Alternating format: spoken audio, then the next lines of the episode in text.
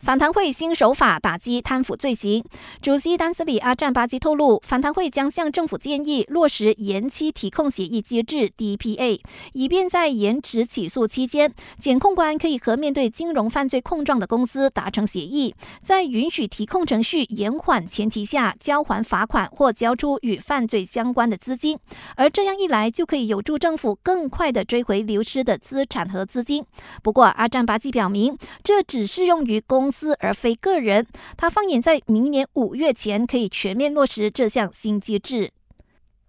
我国有两名公民在二十年前被美国政府指控涉及印尼两起爆炸案，目前被关押在关塔那摩湾监狱。内政部长拿杜斯里塞夫丁证实，我国已经与美国政府展开谈判，不过一切程序都还在最早期的阶段。他强调，政府只是查看了资料，还没有确定两人是不是恐怖分子，也还没有决定是否要将他们引渡回国。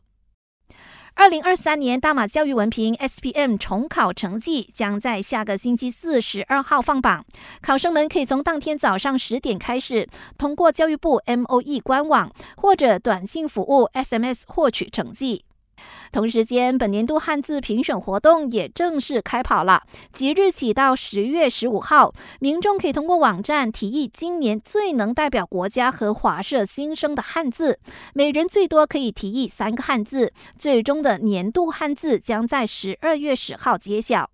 感谢收听，我是佩珊。